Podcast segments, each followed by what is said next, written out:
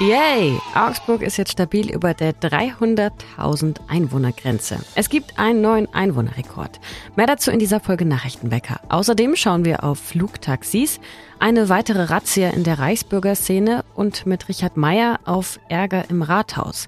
Und gleichzeitig sagen diejenigen, die beteiligt sind, hey, was wollt ihr da? Ich bin Lisa Pausch. Heute ist Donnerstag, der 23. Februar. Guten Morgen. Nachrichtenwecker, der News-Podcast der Augsburger Allgemeinen. Es gibt einen neuen Einwohnerrekord für Augsburg. 4400 Personen mehr hat Augsburg in diesem Jahr im Vergleich zum Vorjahr. Damit leben gut 304.000 Menschen in Augsburg. Vor zehn Jahren waren es noch knapp 30.000 weniger. Am stärksten gewachsen ist übrigens das Antonviertel. Und Augsburg wächst vor allem dadurch, dass Menschen zu uns kommen. Wenn man sich allein die Sterbefälle und die Geburten ansieht, dann würde Augsburg schrumpfen. Es gab nämlich etwa 600 Sterbefälle mehr als Geburten. 15.000 Menschen sind aus dem Ausland dazugekommen, also nach Augsburg gezogen, etwa 3.500 davon aus der Ukraine infolge des Ukraine-Kriegs, aber auch aus anderen Staaten, aus anderen europäischen Staaten, die nicht zur EU gehören und aus Afghanistan oder dem Irak. Und in Augsburg leben Menschen aus Familien mit ganz unterschiedlichen Migrationsgeschichten. Jede dritte Person mit deutschem Pass hat familiäre Wurzeln, die auch ins Ausland reichen. Bis zum Jahr 2041 soll Augsburg auch noch weiter wachsen, etwa um 9 Prozent. Die Zahl hat das Landesamt für Statistik rausgegeben. Es könnten dann über 320.000 Menschen in Augsburg leben. Ihr könnt euch die Bevölkerungszahlen auch online anschauen. Es gibt eine interaktive Karte der Stadt. Den Link dazu packe ich euch mit in die Show Notes. Der öffentliche Nahverkehr in Augsburg wird ja zumindest bis auf weiteres noch weiter zusammengestrichen. Das Thema hatten wir gestern auch hier im Podcast. Gestrichen werden Fahrten auch tagsüber von Bussen und Straßenbahnen. Nun hat sich Oberbürgermeisterin Eva Weber zu Wort gemeldet und die Entscheidung der Stadtwerke verteidigt. Der Personalmangel sei das große Problem nicht nur in Augsburg, sondern auch in anderen Städten. Dazu kommen Krankheitsfälle und eben die Baustellen, für die Ersatzverkehr mit Bussen organisiert werden muss. Die Stadtwerke kommen mit der Rekrutierung neuer Kräfte einfach nicht mehr hinterher.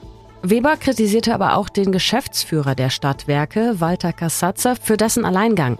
Er habe ihr erst vor zwei Wochen Bescheid gegeben, dass der Fahrplan überhaupt weiter eingestampft werden soll.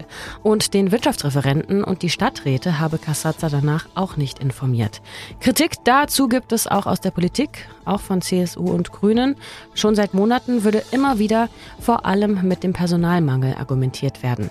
Kassatzer ist vor knapp zehn Jahren aus Österreich nach Augsburg gekommen. In diesem Jahr läuft auch sein Vertrag aus. Er möchte danach auch nicht weiter in Augsburg arbeiten. Die Stadt sucht also schon eine Nachfolge, doch der Posten soll sich grundsätzlich ändern. Bisher gibt es ja zwei Geschäftsführer und es soll nun perspektivisch wieder nur einen Chef bzw. eine Chefin geben. Schon im Jahr 2026 könnten die ersten Lufttaxen made in Augsburg zum Einsatz kommen. Zumindest stellt sich das so der Lufttaxibauer Autoflight vor. Die MitarbeiterInnen sitzen bisher in den Büros auf dem ehemaligen Areal der Firma Osram an der Berliner Allee. Doch in diesem Jahr will Autoflight am Flughafen eine Produktionsstätte bauen mit Unterstellhallen und das außerhalb des Flughafengeländes. Die Firma will also expandieren und bis zu 150 Arbeitsplätze schaffen. Bisher sind ungefähr 30 Leute dort beschäftigt. Die Firma plant, die Flugtaxis in Deutschland zu bauen. Sie sollen etwa vier Meter hoch sein und eine Spannbreite von 15 Metern haben. Sie heben ähnlich ab vom Boden wie Helikopter, also brauchen kein Rollfeld. Und 500 solcher Flugtaxen will die Firma pro Jahr etwa produzieren. So ein Flugtaxi wird natürlich nicht ganz günstig werden. Angesetzt oder angedacht ist ein Preis im siebenstelligen Bereich. Augsburg will sich jetzt als zentraler Standort wappnen und sucht in den Untiefen des Fachkräftemangels weiter qualifizierte Mitarbeiterinnen. Wir schauen wie immer auf das Wetter für Augsburg. Heute zieht sich der Himmel zu und es regnet vor allem in der ersten Tageshälfte. Am Nachmittag wechseln sich Sonne und Wolken ab. Das alles bei Temperaturen bis 11 Grad. Im August wird in Augsburg das Friedensfest wieder gefeiert, aber die Stimmung rund um das Thema Frieden und um das Friedensfest ist gerade alles andere als friedlich. Der Streit entfacht sich rund um die Frage, kann man sagen, ob es eine Neuausrichtung geben soll für das Fest. Die Opposition im Rathaus wirft Oberbürgermeisterin Eva Weber jetzt auch Zensur vor. Mein Kollege Richard Meyer aus der Kulturredaktion weiß mehr dazu und dröselt uns das jetzt mal auf. Hi Richard. Grüß dich, Lisa, hallo. Was ist da eigentlich los im Rathaus, jetzt mal runtergebrochen? Das ist eine gute Frage. Lisa, wenn man die beantworten könnte, dann wüsste man auch, worum es eigentlich geht. Ähm, weil Augsburg oder besser gesagt die politischen Parteien diskutieren gerade über das Friedensfest und gleichzeitig diskutieren natürlich auch diejenigen, die sich beteiligt haben am Friedensfest, über dieses Friedensfest, wobei wir mit Friedensfest das Rahmenprogramm zum Friedensfest meinen. Also es gibt ja den 8. August in Augsburg, das ist der, der Feiertag, der dann am Rathaus begangen wird. Und es gibt im Vorfeld dieses äh, Rahmenprogramm und es findet ein paar Wochen vorher immer schon statt und darüber wird jetzt eigentlich diskutiert.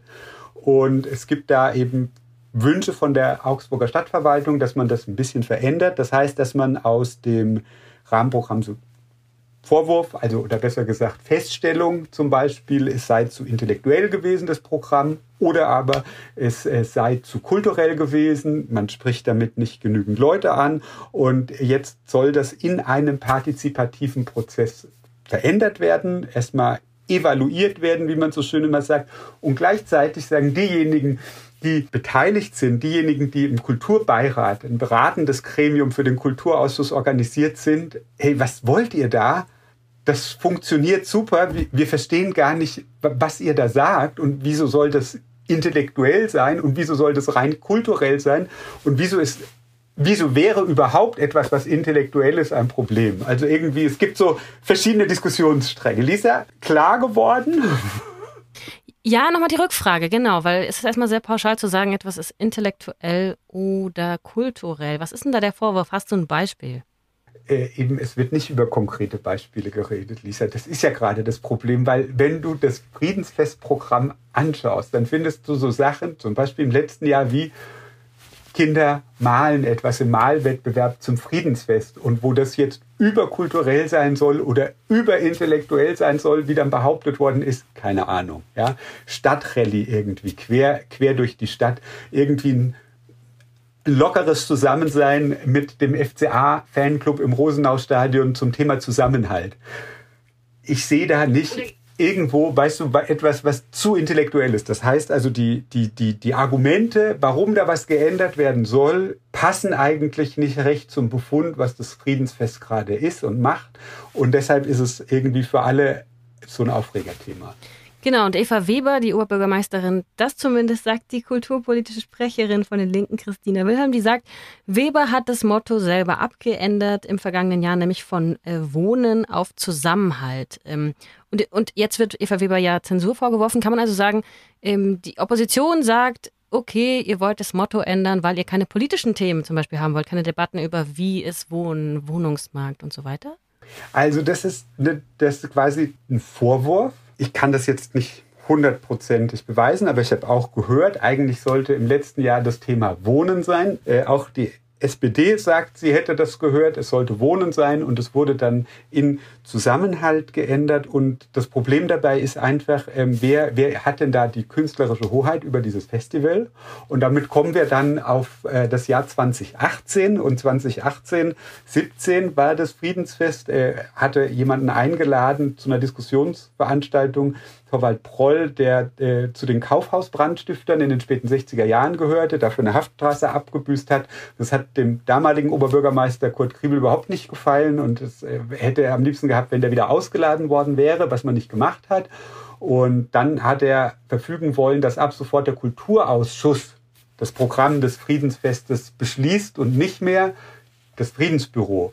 Und der Kulturausschuss hat sich damals geweigert und hat gesagt, hey, wir sind hier nicht eine Zensurbehörde, wir, wir, wir, wir hören uns das an ähm, und man trägt uns das Programm vor, aber kuratiert wird das Programm und das war dann der Beschluss des Kulturausschusses 2018 vom Friedensbüro. Und ähm, jetzt, um den Bogen weit zu spannen, wir hatten letztes Jahr ja eine Dokumenta in Deutschland, ähm, die hoch umstritten war, wegen des Vorwurfs, hier werden Kunstwerke mit antisemitischen Motiven gezeigt und das auf deutschem Boden, mit deutschem Steuergeld gefördert. Und Claudia Roth, die Kulturstaatsministerin, hat sich ein ein, quasi ein Hochrichter, nicht hochrichterliches, Entschuldigung, ein hochfachliches Gutachten von einem der Rechtsgutachter in Deutschland erstellen lassen in dem Fachbereich und der hat gesagt, so schlimm es sich auch anfühlen mag als politischer Entscheidungsträger, aber selbst in einem Fall, wo jetzt ein Kunstwerk offen mit antisemitischen Motiven arbeitet, gilt die Kunstfreiheit. Du darfst es kritisieren, aber bitteschön nicht verbieten. Das gebietet die Kunstfreiheit, die bei uns in Verfassung, in, im Grundgesetz eben verankert ist. Und und das alles spielt da jetzt ein bisschen mit rein. Ja? Also wenn du jetzt ein Thema setzt, dann musst du das doch auch setzen können. Dann kann es doch nicht heißen, weil jemand sagt, aber das passt es jetzt nicht so gut in Kram, mach ein anderes. Du arbeitest da bei mir im Rathaus, du bist da in meinem Oberbürgermeisterreferat angestellt mit einem Büro. Also bitteschön, mach das nochmal anders. Und das ist natürlich dann schon ein Bereich, also wo man sagen kann, ist das ein Eingriff in die Kunstfreiheit gewesen. Und das, ähm, dann kommen so Vorwürfe wie Zensur jetzt eben auf und, und, und in diesem ganzen Rahmen ist es natürlich schon ein ähm, ja, harter Tobak, würde ich mal sagen. Was heißt das jetzt für dieses Jahr?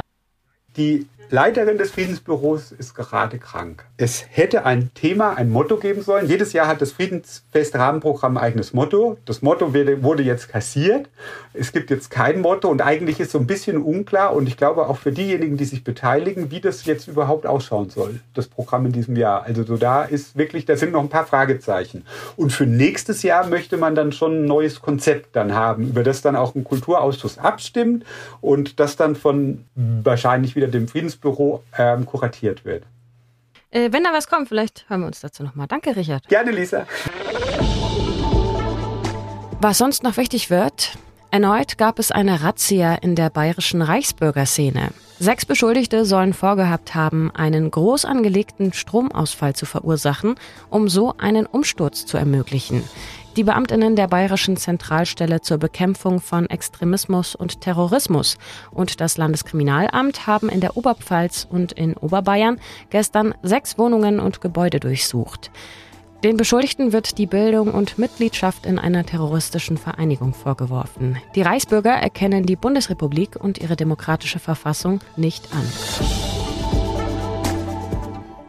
Der Frühling hängt noch im Winterschlaf, aber vielleicht hilft die ein oder andere Pflanze in der Wohnung ein bisschen Frühlingsstimmung reinzubringen.